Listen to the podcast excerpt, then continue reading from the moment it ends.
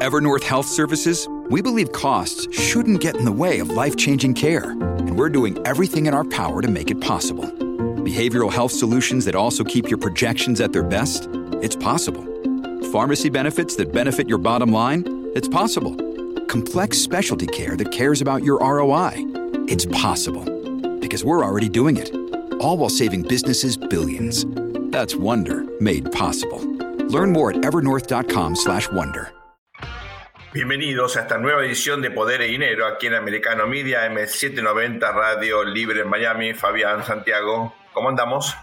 Hola amigos, ¿cómo están? Buenas tardes. Santiago, creo que hoy la agenda está muy cargada hacia lo económico, así que el protagonismo va a ser, lo digo monopólicamente tuyo, pero predominantemente tuyo. No, no, eh, nuestro, nuestro, porque no se olviden que justamente el título de, nuestro, de nuestra propuesta, que es Poder y Dinero, justamente nos permite juntar, digamos, los temas económicos y los políticos, que me parece que son los que terminan pegando, ¿no? Sí, pero fíjate que aquí aparecen, se acumulan, yo diría a esta altura, algunos datos muy preocupantes que ponen de manifiesto lo que vos venís advirtiendo hace ya muchos meses en este espacio, y es que el incremento de la tasa de interés por parte de la Reserva Federal, un remedio indispensable para luchar contra la inflación, de todas maneras tiene consecuencias muy significativas en la vida económica, no solamente a nivel macro, sino fundamentalmente a nivel micro en, eh, en el bolsillo de los ciudadanos. En particular han aparecido, eh, bueno, datos muy concluyentes en el sentido de que, por ejemplo, eh, hay un problema con el pago de las hipotecas, la gente que tiene un credit rating no tan bueno es la que más está sufriendo, por lo menos, por ejemplo, tomando el... Eso es evidente, porque ya paga una tasa alta previamente, le subió todavía más, ¿no? Por ejemplo, en el pago eh, de los loans para, eh, para los carros.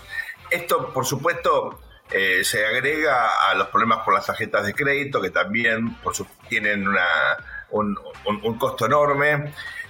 y, constituye un conjunto de elementos que deberían advertir a, la autoridad, ¿no? al gobierno, respecto de lo que está ocurriendo en la economía, en la economía real contradictoriamente, vos lo señalabas, lo, charlamos aquí, la Reserva Federal, que bajó el ritmo de crecimiento de la tasa en su última reunión, bueno, ahora con los datos eh, que apuntan a que la inflación está otra vez eh, muy fuerte, debería revisar esto, pero claro, dentro de la propia Reserva Federal hay eh, distintas vertientes ideológicas o visiones respecto de cómo está la inflación o los problemas macro en la economía norteamericana. La síntesis acá hay un cóctel, me parece bastante explosivo, ¿no?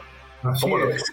No, realmente me parece, yo creo que hay varios elementos que nosotros podemos aprovechar para, eh, con esta presentación tuya, poner en blanco sobre negro. Otras veces nos hemos preguntado cuánto tiempo tienen de retraso las decisiones que se toman en materia de política económica, en este caso de política monetaria, ¿no? Subir tasa y todo eso. Eh, eh, cuánto rezago tienen en relación eh, a, a, los efectos reales que se empiezan a producir. Vos empezaste diciendo que hace 6, 8 meses venimos hablando de estos temas eh, y ahora, digamos, trajiste unos datos interesantes ya concretos sobre cómo esto está afectando eh, a, los, a los, digamos, en realidad a nuestros oyentes, a los residentes americanos, ¿no es cierto?, de cualquier origen, aunque nosotros nos dirigimos especialmente a los de origen latinoamericano. Eh, estamos hablando de 6, 8 meses de retraso desde ya para empezar a notar los síntomas, ¿no? Y ahí tenemos una pauta. Esto no quiere decir que sean todos los síntomas, pero me parece que se empiezan a ver alrededor de 6, 8 meses eh, y me parece que vamos a tener un impacto pleno alrededor de 10 o 12 meses después de, de, producidas las, eh, las medidas. Eh, ahí tenemos una respuesta, cuánto tiempo de retraso tenemos cuando se toman las decisiones de política monetaria. Y cuando vamos a cómo se toman las decisiones, fíjate que este fue un elemento, las minutas de la FED es un caso extraordinario, ¿no? Porque siempre se consumen con mucha avidez por parte de todo el espectro de análisis político-económico, y en este caso no es la excepción, pero lo que sí es notable es que sean completamente inútiles. O sea, pocas veces las minutas de la FED quedan tan inutilizadas como tuvieron esta una vida de 24 horas. No obstante, yo les quiero sacar más jugo, eh, esta vez y además aprovechando eh, que está Fabián, porque yo, pensaba echarle la culpa de muchas de las cosas que no nos han salido bien a Fabián, pero que ahora que está presente no puedo.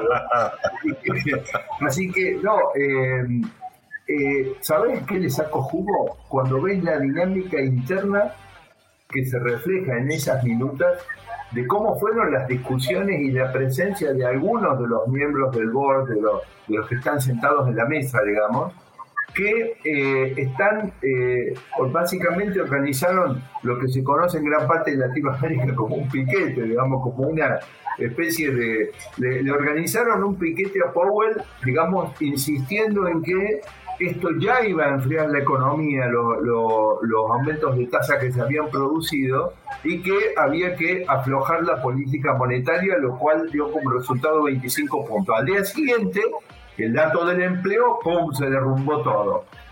Eh, entonces, Sergio, eh, me parece que el panorama es muy preocupante. No sé vos, Fabián, cómo lo ves, que siempre estás muy, muy observador, eh, escuchando el planteo de Sergio y lo que estamos diciendo acá, pero a mí me parece que si uno junta los efectos que empiezan a llegar para nuestros residentes, para los ciudadanos americanos, y, y en manos de quienes estamos, eh, no puedo. Santiago, eh, obviamente, las informaciones de prensa, eh, de algunos trascendidos, de algunas charlas que tenemos con, con gente ligada al mundo de las finanzas.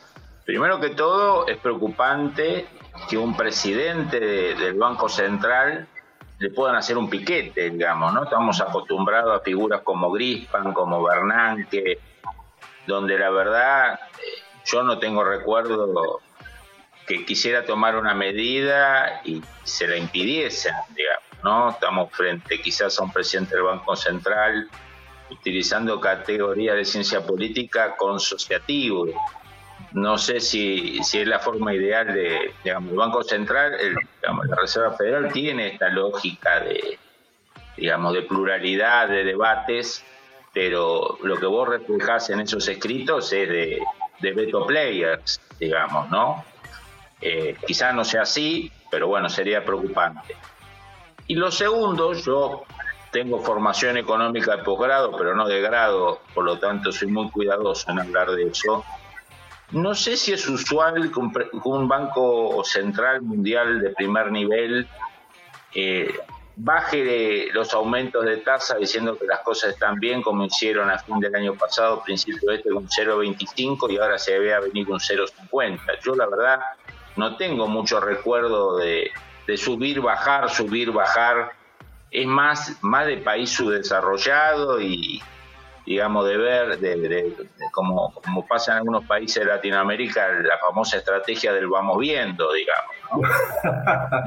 No, sé. Qué malo, qué malo, qué malo que puede ser, Fabián, ¿no? No sé si lo ideal para un país como Estados Unidos es el vamos viendo. Me parece que tendría que haber un, curso de acción muy claro, como tuvo Grispan en su momento, Bernanke en su momento, Volker, no me imagino a Volker del 79 al 82, 83, yendo y viniendo, fijándose cómo andan las elecciones en, en, los, en los swing state, digamos, es muy preocupante, no, verdad. No, no, bueno, pero les hago, te hago una pregunta a vos, en realidad se las hago a los dos. A este punto nos queda poco tiempo en este bloque, pero me alcanza para esa pregunta.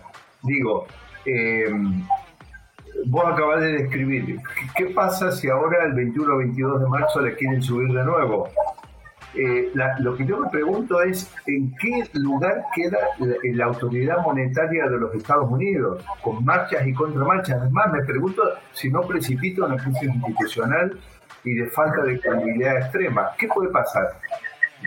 Pueda hacer algo inusual en mí y es eh, asumir el rol de defensor de la Reserva Federal. Eh, y no solo porque me gustan las instituciones y, trato siempre de, tener una visión institucional, eh, sino, y tal vez esto lo podemos desarrollar con mayor profundidad en el próximo bloque, porque hay eh, quienes entienden que el rol del Banco Central, entre otras cosas, es también eh, impedir que los principales actores del mercado tengan certidumbre respecto eh, del futuro de la política monetaria.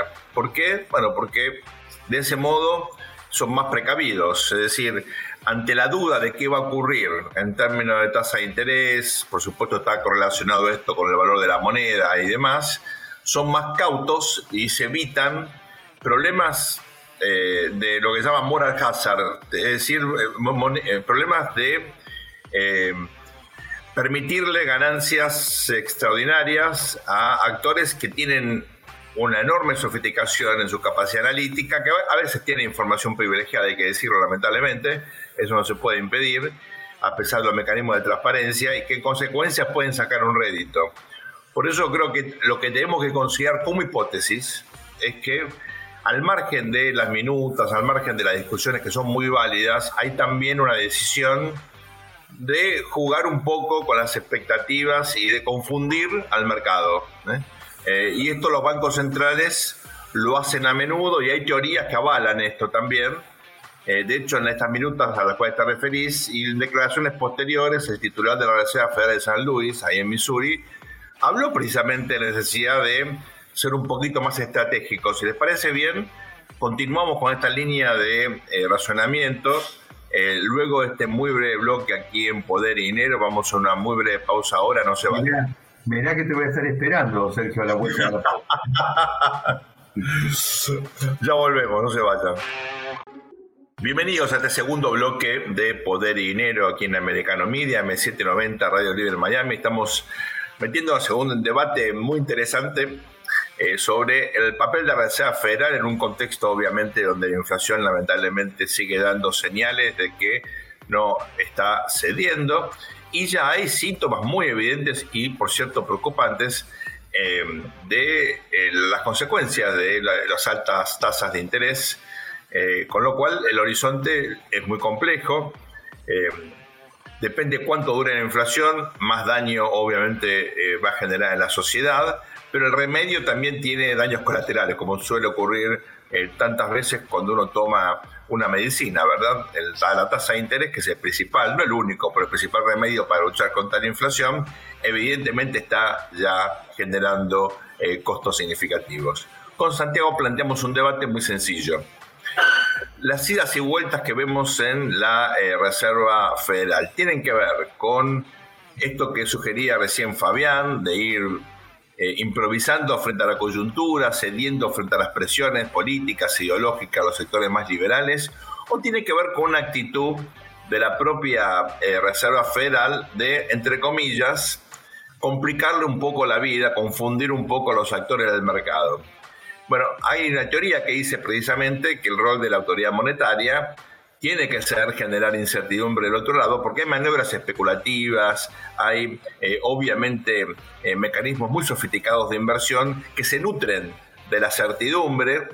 Eh, si es que hay, digamos, eso por parte de la autoridad monetaria, y apuestan, y de ese modo ganan mucho dinero, ¿no? Entonces, a ver si la tasa va a subir 25, 50 o 75 puntos básicos, le permite a actores económicos, financieros, eh, fondos especulativos, hedge funds, etcétera, hacer fortunas. De frente a eso, no es tan malo, digo yo, siguiendo esta teoría, generar un poquito de incertidumbre, que teman, que duden, que no estén seguros de lo que va a pasar. Eh, la especulación, yo quiero aclarar, yo estoy a favor de la especulación financiera, no, no, no, no soy un hawk antiguo, y todo lo contrario, me parece que la especulación mantiene a la política a raya, los políticos le tienen miedo a la especulación financiera, cuando hay desvíos fiscales, monetarios, ahí vienen los mercados y corrigen, pero muchas veces la eh, sobreespeculación, como vimos en la crisis de 2008-2009, si está mal regulado, eso puede generar un desastre. Por eso siempre hay una línea eh, un poco difícil de, trazar, hay una zona gris ahí, ¿no? Eh, yo prefiero más especulación que menos. En este caso me parece que hay que por lo menos considerar la hipótesis de la, que la Reserva Federal está jugando Estás dando una vuelta enorme, yo creo, la verdad que es notable. Estás dando una vuelta, mira Fabián, Fabián, digamos, le cuento a la audiencia que me escucha por radio, de Radio Libre, Libre AM790, todas las emisoras asociadas, que Fabián no puede contener la risa. Pero no. Pero eh, tiene que admitir que mi formación académica sirve para generar estos argumentos que la academia no los escucha, ¿verdad? Miren, hay, eh, no, digo, hay, hay un, en este momento que viene a la cabeza uno de los tantos de los tantos episodios absolutamente apasionantes, brillantes de Ronald Reagan, ¿no? que anda dando vueltas por la web, donde donde Ronald Reagan dice que una señora eh, va y pide entrevista para el, primer secretario general del Partido Comunista de la Unión Soviética, Gorbachev. Entonces, bueno, le dicen, este, bueno, también háganla pasar a esa señora. ¿Y qué necesita? Señor, dígame, a este sistema socialista, sobre este sistema, ¿lo hicieron los políticos o científicos? Políticos, dice. Eh, dijo Gorbachev. Ah, me queda claro porque los científicos primero experimentan con ratas. Entonces digo, eh, eso, eh, Ronald Reagan tiene, la verdad que es una biblioteca que uno puede hacer, ¿no? Pero digo, eh, lo que vos estás diciendo, o sea, arrancaste el primer bloque diciendo cómo está taladrando los bolsillos de los residentes esta política. creo que hablaste del tema de los leases de los carros y, bueno, y sabemos el precio de los huevos, o sea, tenemos dos millones de evidencias concretas de lo que ocurre. Y vos me venías a decir que no, que el organismo monetario está tratando de generar incertidumbre para confundir, porque para que no haya especulación financiera, pero que se dejen de joder, perdónenme, pido perdón, digamos, al medio por la expresión, pero eh, yo creo que no, que eh, esto eh, a mí me parece que hay otra cosa que está ocurriendo, porque la inflación está bajando en términos numéricos, no es lo mismo la proyección de julio del año pasado de 9.1, si no me falla la memoria fue 9.1 en julio, que la proyección, eh, que el 6.5 anualizado que tuvimos en la última medición. Pero amigos, con semejante suba de tasas, la más empinada de los últimos 20, 30 años en los Estados Unidos, la inflación core se mantiene en el dos veces y media la meta de inflación esperada para los Estados Unidos. Y yo quiero advertir que el último recorrido desde el nivel actual de inflación hasta el 2%, eh, es un recorrido que no parecen tener claro el rumbo. A mí me parece que posiblemente lo que estamos viendo es esto.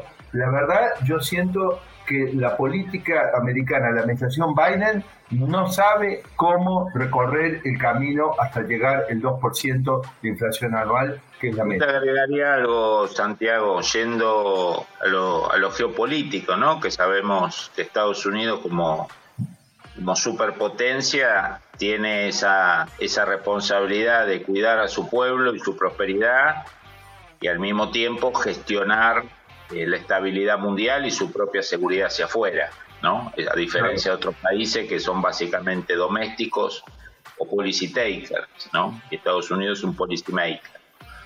Esta idea de, que, bueno, que la inflación está bajando y que podemos hacer un 0,25 y después vamos viendo, el 2023 pinta geopolíticamente igual o más pesado que el 2022. O sea, la guerra de Ucrania no solo sigue, sino que va a tener el doble de magnitud que el año pasado. Eh, Irán, el tema Irán, ustedes habrán visto los artículos sobre que está el crecimiento de uranio a, nivel militar. El gobierno de Israel es un gobierno que tiene serios problemas, muy inestables.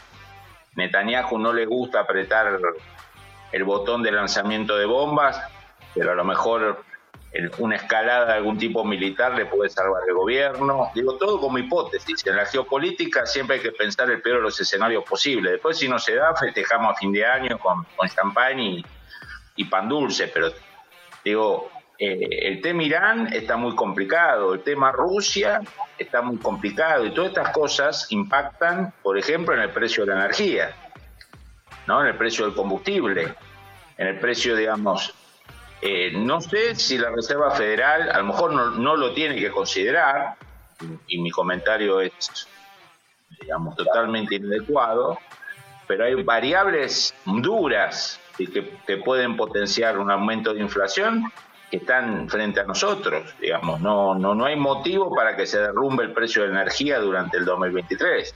Agregarle a eso, Fabián, el tema de la crisis en la globalización ¿no? Es decir, el hecho de que estemos, si bien la inflación es aumento generalizado y sostenido de los precios y un reacomodamiento podría generar un mayor nivel de precios, pero no que se sigan aumentando a futuro.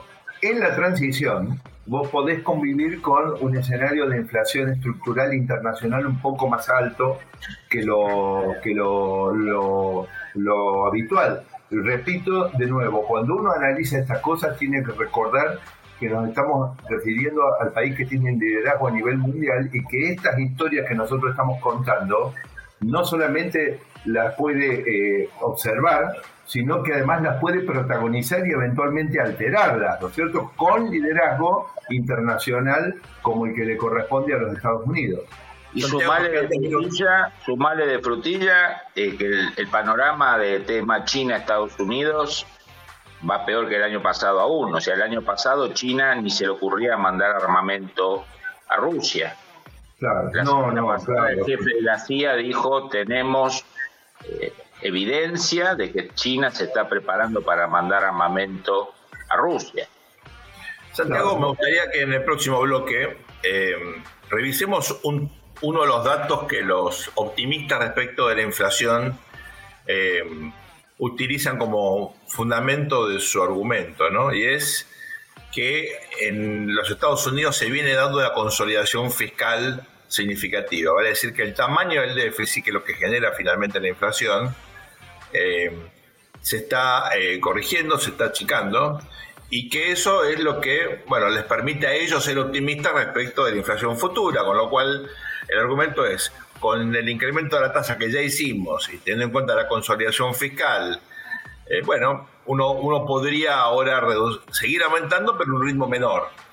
Es cierto que está bajando el déficit, eso es un argumento sólido. Eh, ¿Por qué no, no tratamos de, por lo menos, meternos en la lógica de los que piensan, en nuestra opinión, incorrectamente, para saber si hay o no un argumento sólido? Porque probablemente ellos tengan razón parcial, no miren el conjunto del problema y minimicen la importancia de lo que aquí hemos denominado inflación estructural, que tiene un fenómeno fiscal como origen, pero luego ya viene como una dinámica propia, ¿no? Eh, ¿Les parece eh, que vayamos a una muy breve pausa? Queda la pelota en tu lado, Santiago, así que esperamos una contestación. Como siempre, eh, ¿Qué, tipo, ¿Qué tipo revanchista, viste? Como Vamos a una muy breve pausa y ya volvemos, no se vayan. Bienvenidos a este tercer bloque de Poder y Dinero aquí en Americano Media M790 Radio Libre en Miami. Había quedado una pregunta pendiente para que eh, Santiago despliegue su sabiduría económica con eh, nada, una, una pregunta bastante yo diría, básica, sencilla, y es el argumento que hacen, digamos, los sectores más liberales dentro de la FED. ¿Tiene sentido o no? ¿Está eh, siendo efectivamente reducido el déficit fiscal de los Estados Unidos? ¿Hay un proceso de consolidación y es por eso que ellos pueden ser optimistas o están sobrevalorando el esfuerzo fiscal que viene haciendo la administración Biden? que como todos sabemos tiene una tensión, una tendencia a gastar, pero cuando uno ve las cifras macro hay una reducción por lo menos parcial del déficit, ¿no? Contanos, Santiago. Bueno, no, la reducción del déficit es real, la verdad que el dato preciso exacto no lo tengo, no nos olvidemos que eh, cuando se dio el resultado de la última elección, nosotros aquí en Poder Dinero lo que dijimos fue, en realidad el Partido Republicano ya empieza a llegar en auxilio de los americanos, de la economía americana, porque el hecho de haber logrado llegar a la Cámara de Representantes implica, eh, y lo dijimos, parar con la tendencia de los demócratas que les encanta tanto meter la mano a la billetera ajena para seguir gastando más, ¿no es cierto? Entonces, obviamente, todo esto que te, que te hace que eh, frente a una crisis, porque estaba llegando al techo de la deuda, la administración demócrata por supuesto, en una negociación responsable con la oposición, se ve obligada a tener medidas de prudencia fiscal para poder lograr digamos, un poco de oxígeno en la crisis del techo de la deuda que podía paralizar el Estado norteamericano eh, hacia mediados de año. Esto todavía entiendo que no ha sido definitivamente resuelto, pero indudablemente que el, control fiscal es uno de los temas que precisamente el Partido Republicano está pidiendo para lograr algunos acuerdos que permitan este, eh, aliviar esto, estos encierros. Pero ahora vamos a lo anterior. Decime, Sergio, eh, Fabián, ¿cuántos años de facilidades cuantitativas, eh, las famosas QI, eh, hemos tenido en los Estados Unidos? Y ¿Cuán importante fue la expansión monetaria que llevó a cabo en su comienzo la administración Biden? Porque de ahí es que estamos volviendo. Entonces, si vos te fuiste 100 millas para adelante, te pasaste de largo, y después empezás a retroceder para recuperar porque te pasaste de largo 100 millas, ¿cómo lo haces en materia de política monetaria? Subiendo la tasa para absorber el exceso de liquidez. ¿Cuánto tiempo tiene que subir la tasa? Porque recordemos que ni siquiera es en términos reales positiva, y no lo es todavía hoy, para absorber ese exceso de expansión monetaria que se llevó a cabo.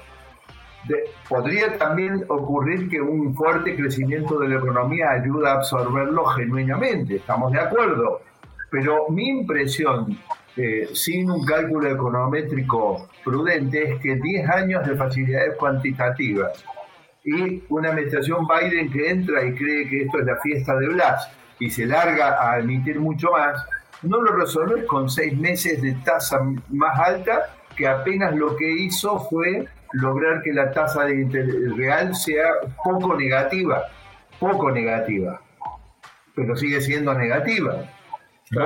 y querías recoger el sobrante monetario. ¿Por qué hago este comentario?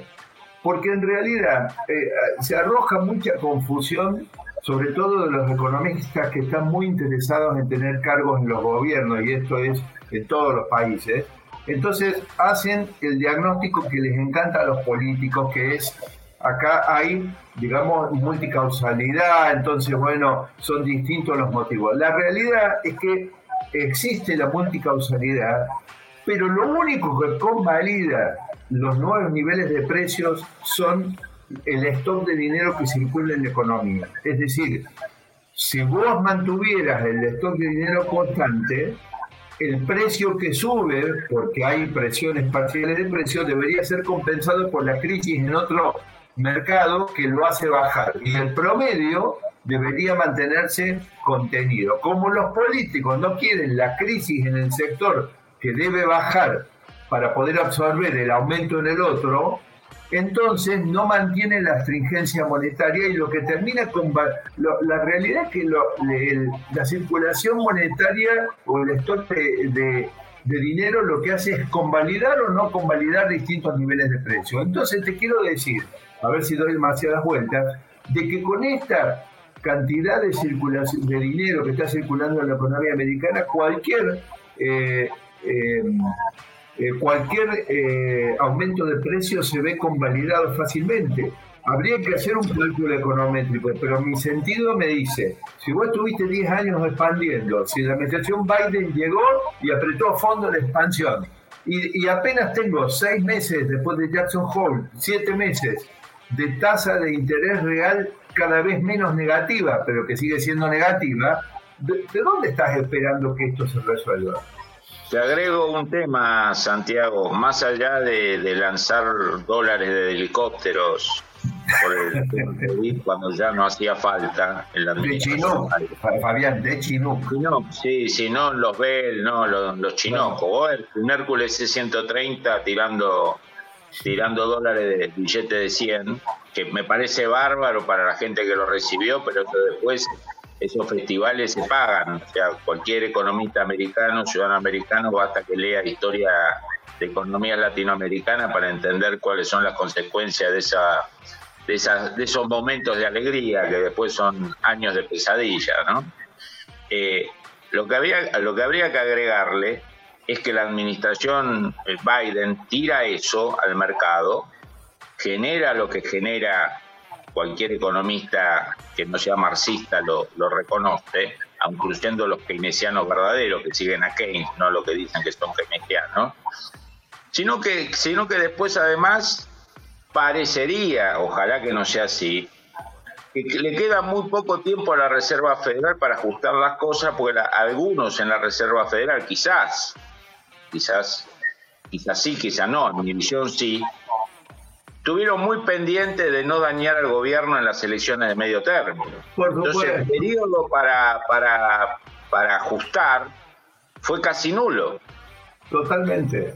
Y, Fabián, y están pendientes, a mi juicio, todo esto está en el terreno de las hipótesis, insisto, esto corre por mi cuenta. Yo creo que habida, habida cuenta del efecto del, del que hay, del retraso entre las medidas que se toman y el impacto en la economía real que empezamos este programa con esto. ver, este trajo unos, unos temas que son básicamente un coletazo ocho meses después de las primeras medidas de aumento de tasas que se tomaron. Está claro que el tema es que las medidas que estás tomando ahora y cómo se plantea el primer trimestre de este año en materia de política monetaria va a definir la fisonomía de las primarias, de la economía en tiempos de primaria. Quiero simplemente aclararle a nuestra audiencia que la metáfora que hizo recién Fabián remite a un paper famoso de Bernán, que se acuerdan quien fue titular justamente de la Reserva Federal a comienzo de este siglo, que es un especialista en la crisis de 1929-1930, eh, de la gran crisis, de, la Gran Depresión, y él en ese paper argumenta que la función del Banco Central es... Eh, en esos contextos de eh, enorme liquidez, de tanta incertidumbre, bueno, eh, aumentar mucho el circulante como si fuese un helicóptero que se eleva, está lleno de efectivo y abre las ventanas. Entonces, la plata circula sin saber a quién le llega, con una metáfora que suena interesante, pero es un poco peligrosa, y es lo importante no es que a alguien que no necesite le llegue, sino que a todo el mundo que necesite efectivamente tenga ese financiamiento. Bueno, con esa política, con esa visión, eh, eh, fue que eh, eso de alguna manera resume lo que ocurrió en la crisis del 2008-2009, con una ampliación justamente de la política monetaria, lo que Santiago llamaba el quantitative easing, QE, eh, y eso siguió durante una década, aun cuando ya había síntomas de que la crisis había pasado. Eh, y luego con la pandemia, sobre todo a partir de la administración Biden, esto lamentablemente, bueno, se, eh, se aceleró muchísimo y la cantidad de circulantes se multiplicó, la cantidad de dólares circulando en la economía se multiplicó cuatro o cinco veces, una locura nunca vista. y es por eso que tenemos la inflación, con lo cual esa metáfora de helicóptero se convirtió eh, al comienzo era muy interesante desde el punto de vista académico, luego se convirtió en algo que evitó tal vez que la gran crisis financiera de 2008-2009 se convirtiera en una gran depresión, y luego se convirtió en una tentación para gobiernos populistas, ¿verdad? Claro. Claro, si lo hace Estados Unidos, ¿por qué no lo voy a hacer yo? Bueno, que fue lo que ocurrió en muchos países del mundo que ahora tienen alta inflación, algunos hiperinflación, como es el caso eh, de países como Venezuela y Argentina. arriba de la gente. Claro, exactamente. Los helicópteros remiten a otros eh, episodios bien dramáticos en la historia política de América Latina, que mejor no recordar en esta oportunidad. Vayamos, si les parece bien ahora, una muy breve pausa y volvemos con el último bloque de Poder y Dinero aquí en Americano Media, AM790, Radio Libre, no se vaya.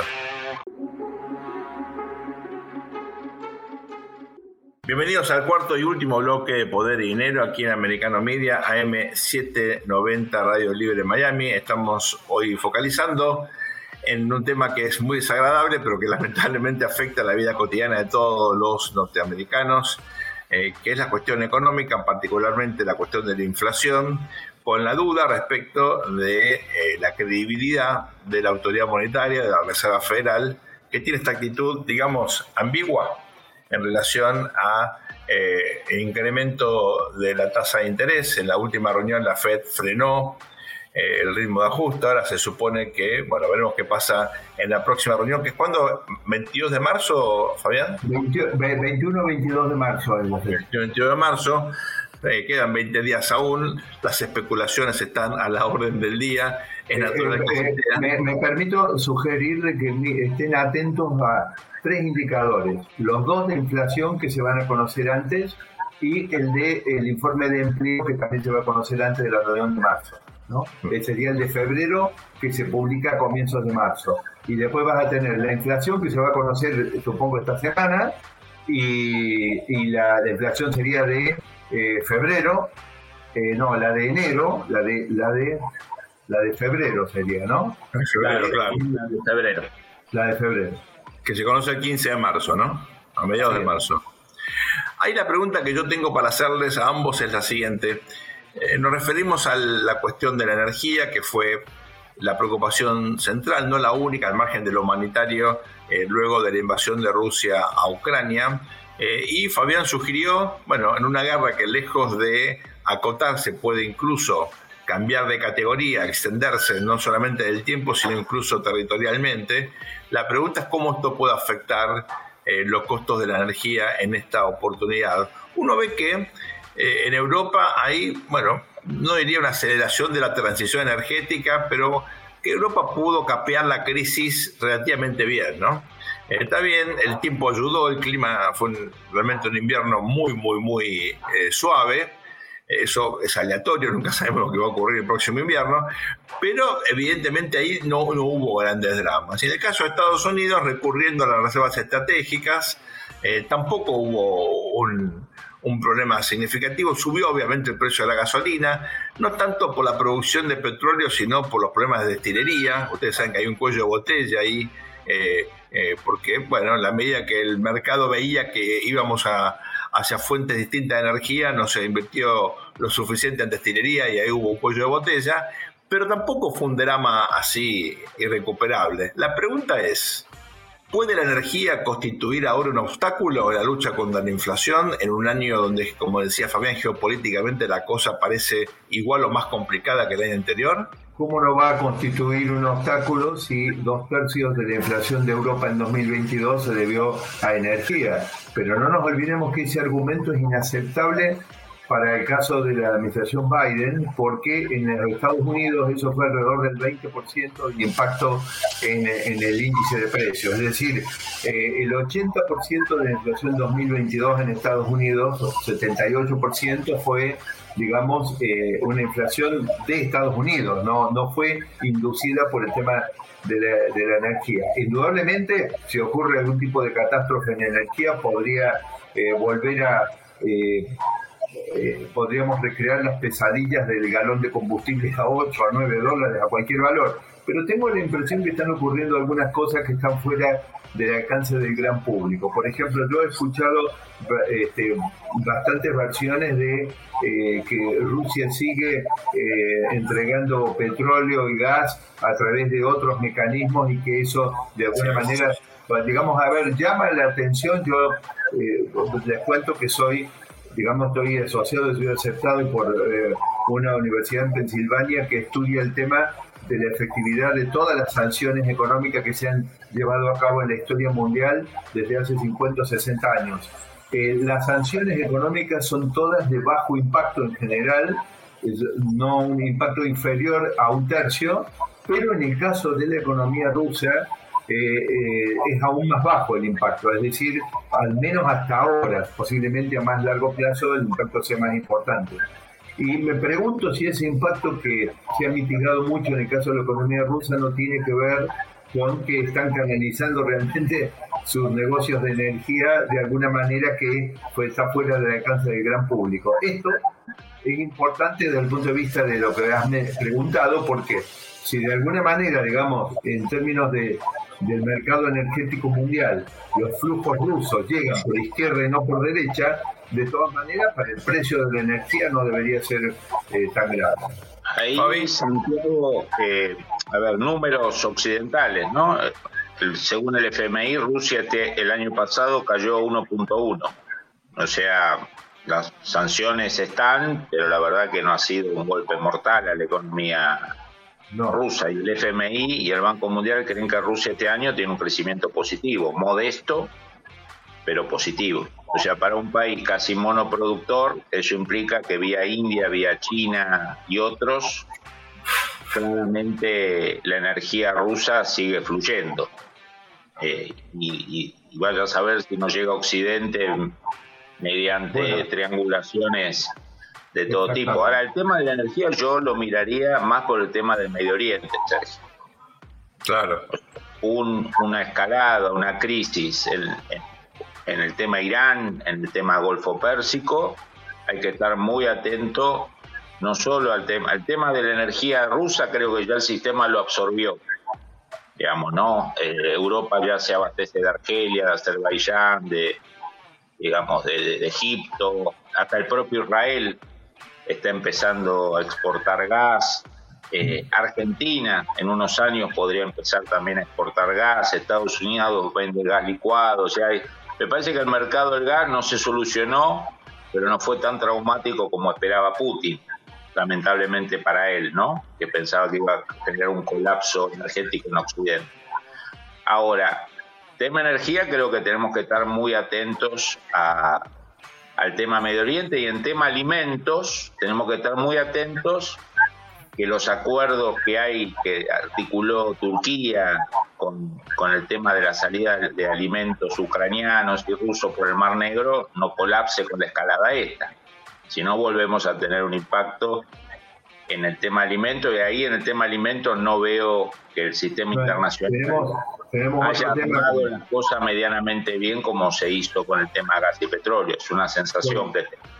Con lo de los alimentos, eh, tenemos, Fabián, también que tener en cuenta la sequía en gran parte del, continente que podría eh, ser una presión, digamos, eh, de mayores de América este, por ejemplo, el precio de los huevos.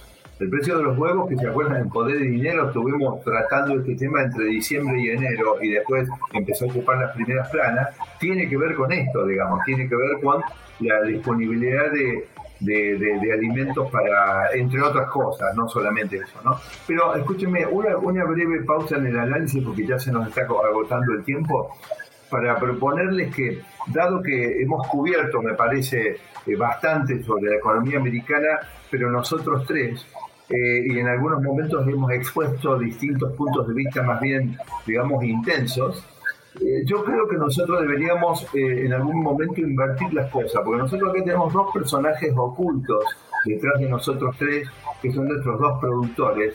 Entonces tenemos a uno que está ahora en Brasil, ¿no es cierto? Que este básicamente más que puntos de vista lo que tienen son maldades, ¿viste?